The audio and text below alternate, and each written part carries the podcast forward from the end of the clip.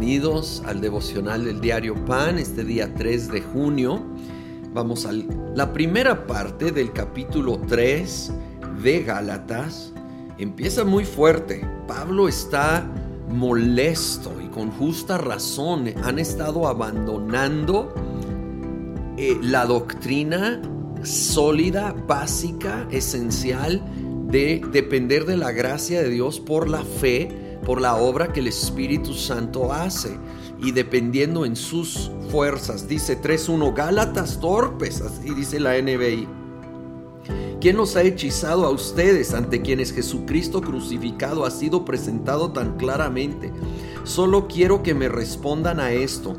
¿Recibieron el Espíritu por las obras que demanda la ley o por la fe con que aceptaron el mensaje? Obviamente todos dirían, eh, recibimos el Espíritu por fe. No hay una obra que podemos hacer que nos da el Espíritu.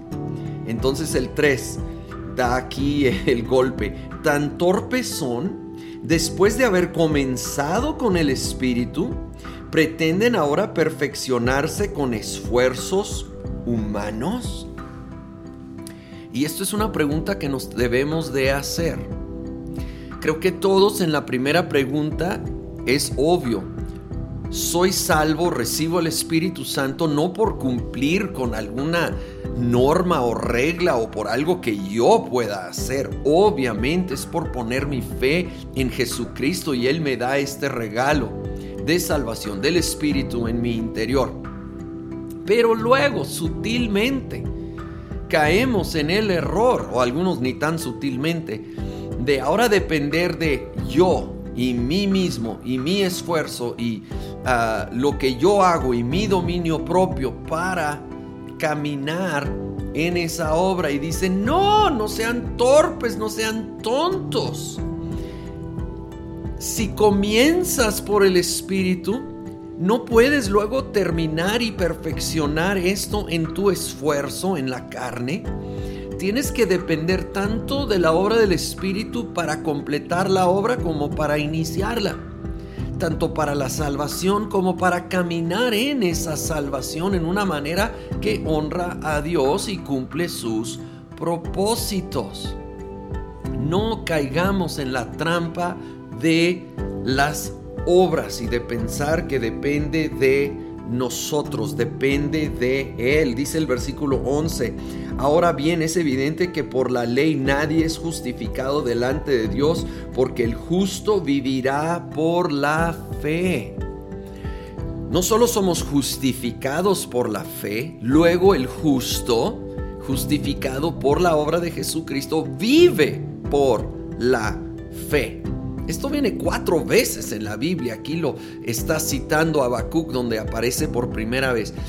Por la fe en Dios es la manera que el justificado va a vivir toda su vida. Dice, continúa, la ley no se basa en la fe, por el contrario, quien practica estas cosas vivirá por ellas.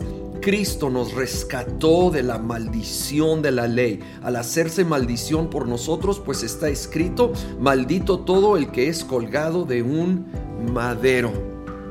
Cuando Jesucristo fue clavado en esa cruz, colgado en el madero, llevó la maldición de vivir bajo la ley sobre él mismo. Él cumplió la ley por nosotros. Él es la perfección que el Padre exigió. Y increíblemente Él nos regala su perfección. Y puede sonar demasiado bueno para ser cierto, pero es cierto. Él llevó nuestro pecado sobre Él y nos regala su perfección. Él llevó la maldición y nos entrega la más grande bendición. Oh Señor Jesús, gracias. Gracias por llevar la maldición de la ley. Gracias por cumplir con sus requisitos y llevar todo castigo por violar esos requisitos. Tú viviste una vida perfecta, pero llevaste el castigo que nos correspondía a nosotros y ahora nos haces libres y nos haces justos delante de Él. Padre, empezamos dependiendo de tu espíritu, por gracia. Ahora continuaremos viviendo dependiendo de la obra perfecta de tu Espíritu, por gracia regalada a nosotros en el nombre de Cristo Jesús. Amén.